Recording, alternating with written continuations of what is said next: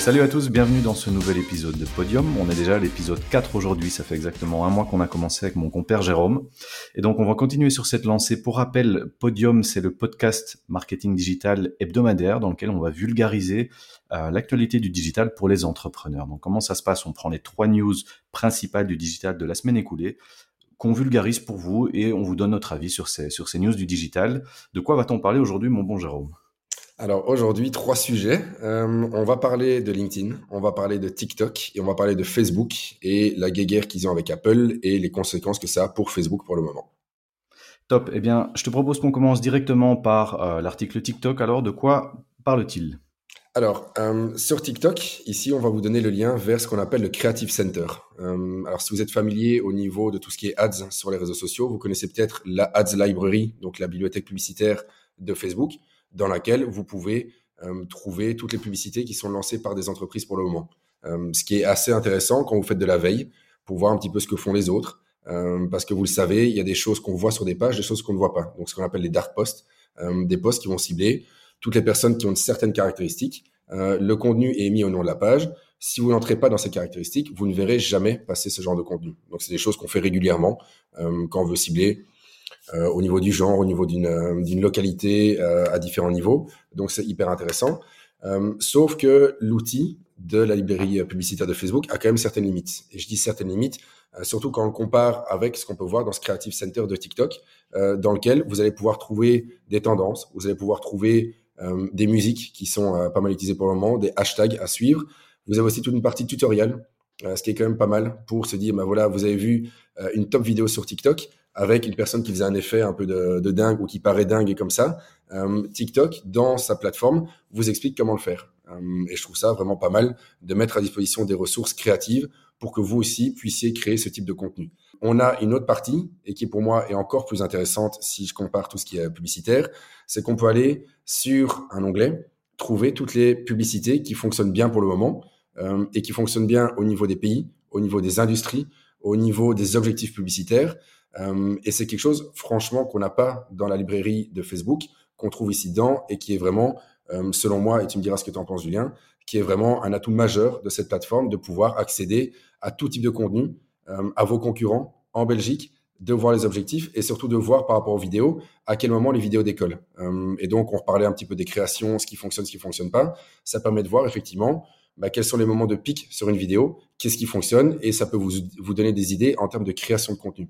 On parlait justement de euh, ne pas faire du copy-paste entre une plateforme et une autre, bah, ça vous montrera que TikTok a vraiment des particularités euh, spécifiques et ce Creative Center est vraiment honnêtement un atout majeur sur lequel euh, vous pouvez vous reposer et aller trouver des informations hyper intéressantes. Puis ce qui est super cool sur, ce, sur cette plateforme, comme tu le disais, c'est qu'on peut par exemple se mettre sur les 7 derniers jours ou les 30 derniers jours dans un pays donné sur une industrie donnée et on va clairement voir quels sont les ads qui performent. Et c'est génial qu'on ait une marque soi-même et qu'on se dit, bah, tiens, voilà, qu'est-ce que mes concurrents font, qu'est-ce qui se fait dans l'industrie, ou bien j'ai pas trop d'idées de créa, qu'est-ce qui marche pour le moment? Eh bien, vous pouvez aller sur cette plateforme et vous verrez clairement ce qui fonctionne. Euh, L'avantage aussi, et vous verrez, si vous faites déjà de la pub sur YouTube ou sur les réseaux sociaux et que vous allez voir ce, Creative Center de TikTok, vous allez voir que ce sont des créas qui ne sont pas exactement pareils que ce que vous avez l'habitude de faire. Donc, comme on dit souvent, c'est pas des, pubs sur TikTok, ce sont des TikTok. C'est vraiment à part entière. Donc, vous verrez beaucoup d'interactions avec des, créateurs de contenu, des gens face caméra, et moins, voilà, des, belles vidéos bien léchées, comme on a l'habitude de voir dans les agences créa. Vraiment ça sur TikTok, mais par contre, c'est ce qui marche. Donc vraiment, allez voir, je vous invite vraiment à aller voir, ce, on vous mettra le lien. C'est vraiment euh, top comme outil, ça vous donne vraiment plein plein d'inspiration.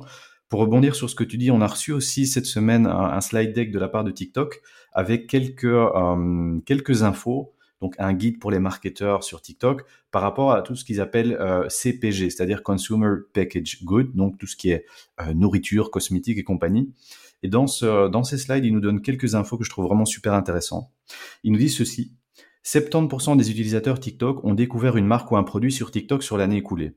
Donc comme quoi, pour l'awareness, c'est vraiment génial comme plateforme. Ce qu'ils nous disent aussi, on va un petit peu plus loin, 46% des utilisateurs ont acheté quelque chose d'une marque food après l'avoir vu sur TikTok. Donc c'est-à-dire, je vois passer une pub, ça m'intéresse, je vais plus loin.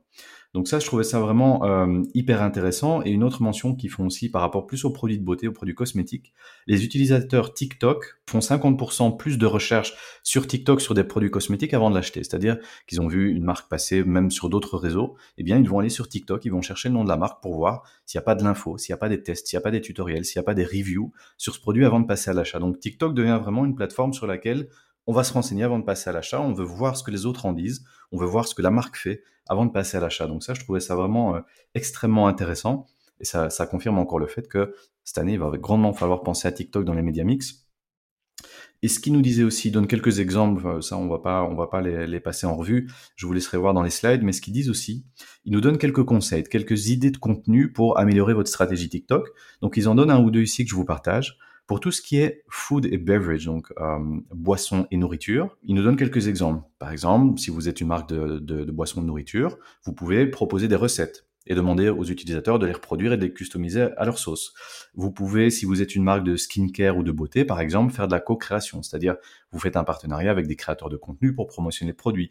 Vous pouvez faire des effets, vous pouvez faire même des tutoriels, tutoriels de make-up, tutoriels d'utilisation. Et le dernier qui nous donne ici, c'est tout ce qui concerne la maison. Donc, avec notamment un hashtag qui s'appelle CleanTalk, où on peut voir des avant-après. Voilà, j'ai nettoyé ma maison, ma salle de bain, un avant-après avec tel produit. Ça paraît un petit peu bête comme ça, mais c'est de l'entertainment. C'est ce que les gens cherchent. Ils cherchent à se divertir et non plus à être soumis simplement à de la pub. Et donc ici, c'est un, peu le meilleur des deux mondes, je vais dire. C'est mixer ce côté pub avec quelque chose qui fait interagir les gens. On vous partagera tout ça. C'est vraiment hyper intéressant. Mais donc, ce qu'il faudrait retenir, et je pense que tu vas valider ce que je dis, Jérôme, cette année, TikTok, il va vraiment falloir s'y intéresser. Ça ne veut pas dire danser nécessairement derrière votre téléphone, mais ça veut dire le prendre en compte dans, votre média mix publicitaire. Voilà, c'est ce que j'allais dire. Euh, c'est toujours euh, compliqué, peut-être, de voir les choses euh, sous son angle personnel et l'imaginer pour une marque. Tu disais, voilà, ici, au niveau des tendances, au niveau des produits, c'est intéressant de se rendre compte de ce qui se passe en dehors de sa propre perspective. Tu parlais des produits. Dans mon TikTok, je vois passer pas mal de choses. Je vois rarement passer des produits. Euh, par contre, j'ai vu une tendance qui était ici dans le, dans le, slide deck, qui était les feta pasta. Euh, on vous laissera découvrir ce que c'est. Ça, je l'ai vu, par exemple. Toi, il y a des choses que je vois pas, je vois d'autres choses. Euh, donc, c'est assez intéressant. Mais effectivement, TikTok euh, est quand même une plateforme qui s'installe euh, de manière, je pense, durable, euh, ou en tout cas qui est vraiment un challenge 2022 pour les, pour les entreprises, toute taille, de voir ce qu'on va en faire. Et donc, sachant que vous avez pas mal de ressources, pas mal de transparence au niveau de l'information qui, qui s'y retrouve, honnêtement, allez-y faites des tests. Euh, honnêtement, voilà, Julien ici euh, a aussi mis pas mal de choses sur TikTok ces derniers temps. Euh, mais c'est dans l'idée de tester, d'apprendre, de, de, se planter peut-être, de découvrir. Donc faites des tests, euh, dites-le nous et euh, on ira regarder ce que vous faites aussi sur TikTok.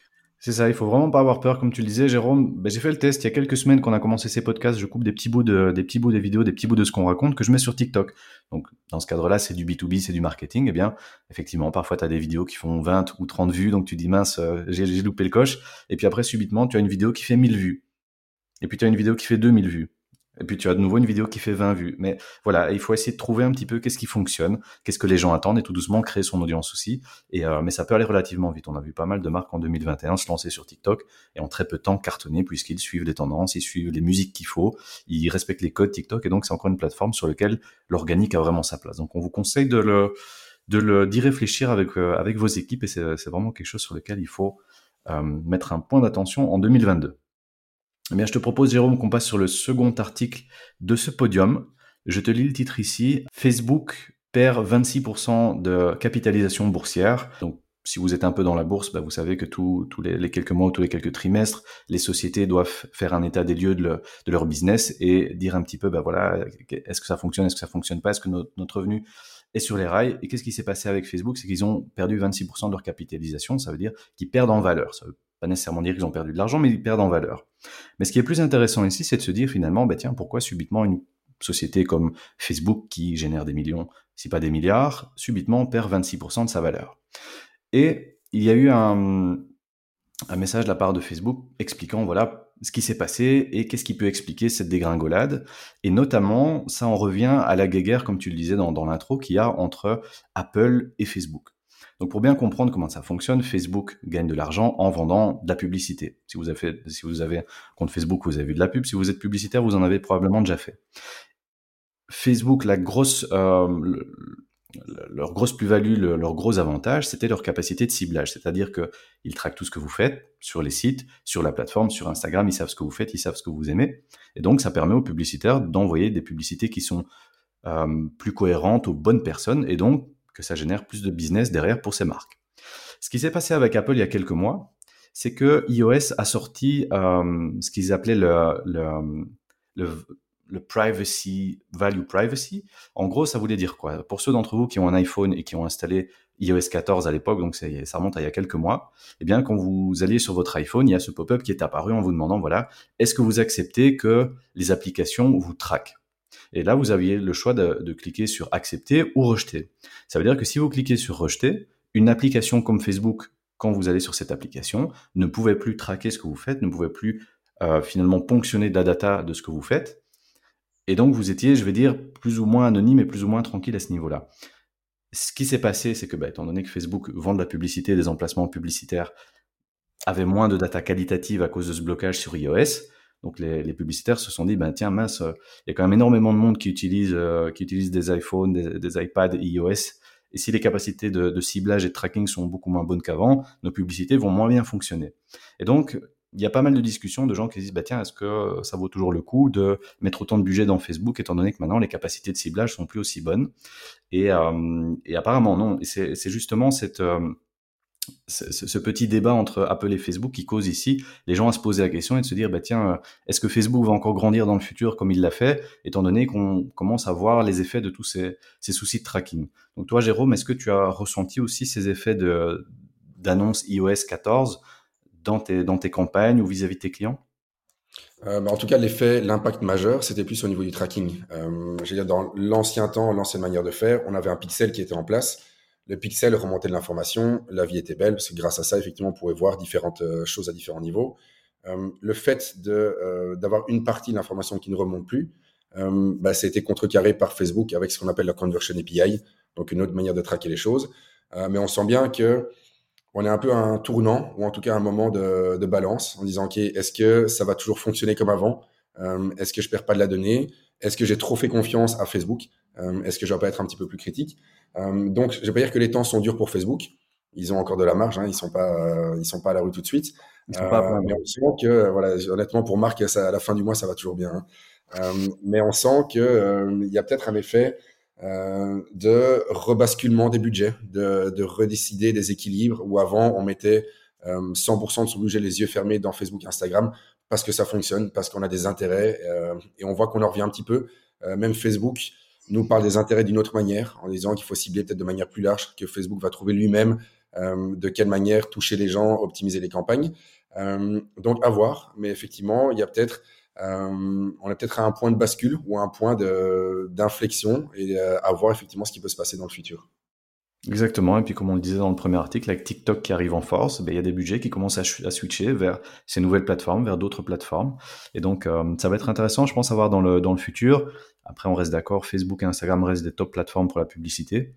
Euh, mais voilà, euh, quelles vont être les capacités de ciblage dans, dans, le futur, les capacités de tracking, tout ce, tout ce qui concerne les cookies.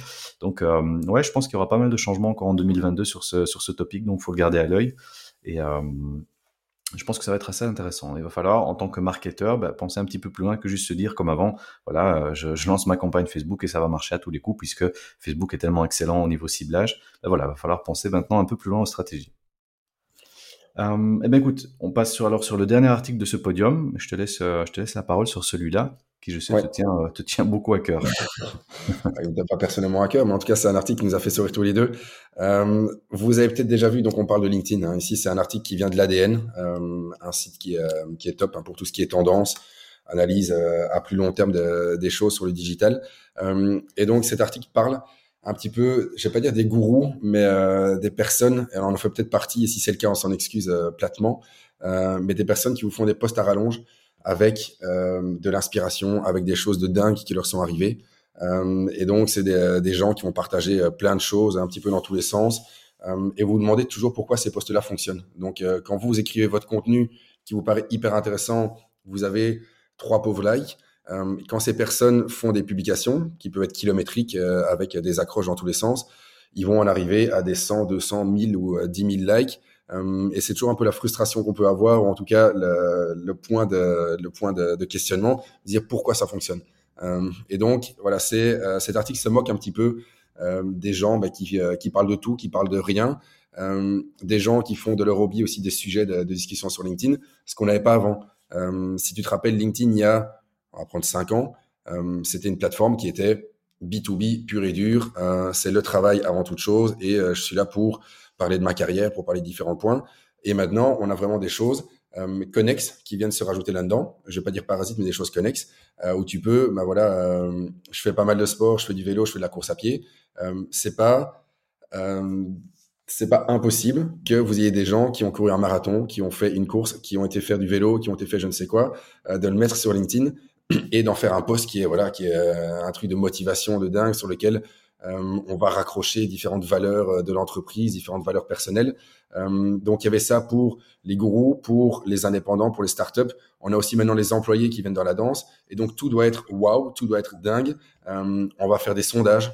Donc vous avez peut-être déjà vu voilà les gens qui vous disent entre la version A et la version B, vous préférez laquelle? Et donc vous pouvez soit voter, soit vous mettez des, des, petits appels à réaction. Euh, par contre, et là je suis désolé pour les personnes qui faisaient ça pour générer de l'engagement sur leur, publication, LinkedIn a annoncé justement ralentir la, euh, visibilité de ce genre de posts. Et donc on a de temps en temps hein, des, les plateformes qui mettent un petit coup, euh, un petit coup de rééquilibrage dans le, dans le balancier de l'algorithme. Et donc ici, tous ces posts que vous voyez euh, qui permettaient d'avoir facilement de l'engagement en disant voilà euh, sur quelle plateforme je devrais mettre par exemple mes podcasts. Est-ce que ça va être sur telle plateforme telle plateforme telle plateforme? Euh, vous aviez vous agrégiez pas mal de commentaires. Ben maintenant vous allez avoir une visibilité qui est moindre à cause de ça à cause des sondages. Et donc voilà LinkedIn prend aussi un peu le, le point par rapport à ça par rapport à effectivement peut-être certaines publications qui peuvent, euh, je vais pas dire irriter, mais en tout cas qui peuvent euh, fatiguer à la longue à force de voir ces posts qui sont kilométriques euh, et qui parlent de tout, qui parlent de rien. Donc voilà, c'est euh, cet article, je vous le conseille de le lire. Il est assez euh, assez drôle. C'est des posts, honnêtement, que je vois souvent dans, dans mon flux d'actualité et c'est pas pour critiquer, ça fait partie de la réalité de LinkedIn actuellement. je suppose que tu en vois aussi souvent, Julien. Euh, donc, je ne sais pas ce que toi t'en penses. Est-ce que c'est un bien ou est-ce que c'est devenu un mal sur, euh, sur LinkedIn? Euh, Mais c'est une évolution qu'on a vue au fur et à mesure du temps et qui maintenant atteint parfois des sommets, des sommets assez astronomiques. Non, tu as raison, j'en vois aussi très très régulièrement. Et puis, comme tu dis, c'est des tendances. Donc, c'est des choses que tu vois arriver, puis tu vois ça pendant quelques mois, et puis c'est une autre tendance. Les posts inspirationnels, ouais, les, les, les, les pôles avec les petits engagements que tu dois choisir, on en a eu euh, à tort et à travers. Maintenant, c'est bon, il faut se calmer un peu. Et puis, je pense que tu l'as remarqué aussi. Souvent, tu vois un post inspirationnel de Monsieur X, et puis trois jours après, tu as Monsieur Y qui reposte exactement le même post parce qu'il a simplement pompé le contenu. Donc ça, ça commence à bien faire aussi. Euh, ce qu'il faut se dire après, c'est voilà, LinkedIn, je pense pas qu'il doit être 100% pur business tout le temps. On peut avoir justement parfois raconter ce qui se passe dans sa, vie personnelle ou comment on voit les choses ou quelles sont nos valeurs. Je pense que ça a un intérêt. Maintenant, euh, du, du contenu pour faire du like, du like pour faire du like, à un moment donné, ça n'a pas trop d'intérêt. Donc, ce qu'il faut se dire aussi, c'est que parfois, voilà, certaines vidéos sur un sujet très intéressant, vous allez peut-être pas avoir beaucoup de likes, mais peut-être derrière, vous allez avoir trois contacts business qui vous ont contacté parce que euh, ils ont compris votre message et que ça les intéresse. Que votre post inspirant, oui, vous allez faire 300 likes parce que c'est fun, c'est sympa, euh, je mets un petit like euh, en, en, soutien, mais derrière, ça va pas vous apporter de business. Donc, ça dépend un petit peu de ce que vous voulez faire aussi sur LinkedIn. Mais si votre stratégie est basée sur des posts inspirants ou raconter ce qui vous est arrivé ce matin ou ce, qui, ce que vous avez fait l'avant-veille, à un moment donné, c'est une stratégie qui va s'essouffler. Et on le voit chez certains créateurs de contenu. À un moment donné, c'est toujours la même chose, ça devient redondant on rigole une fois ou deux, et puis voilà, on skip et on unfollow la personne. Donc, euh, il faut faire attention avec ça. C'est pas la seule tendance. Je pense qu'on en aura encore d'autres. Ça, ça, va assez vite sur LinkedIn, mais euh, ouais, les posts inspirants, euh, on va essayer de les calmer quand même un petit peu, un petit peu cette année. Eh bien, écoute, je te remercie Jérôme pour, ces, pour cet épisode. Ben, 21 minutes aujourd'hui. On a un épisode qui est un peu plus long que d'habitude. On a eu beaucoup, beaucoup à dire. Et encore, je vous assure, on condense parce que si on, si on pouvait, on parlerait pendant deux heures. On a plein d'articles en stock. je vous rappelle likez la vidéo, euh, followez la page YouTube, ça nous aide, ça nous donne de la force pour continuer à produire ce, contenu chaque semaine. Et, euh, et on se dit à la semaine prochaine, Jérôme. Ciao, salut Julien. Salut, ciao.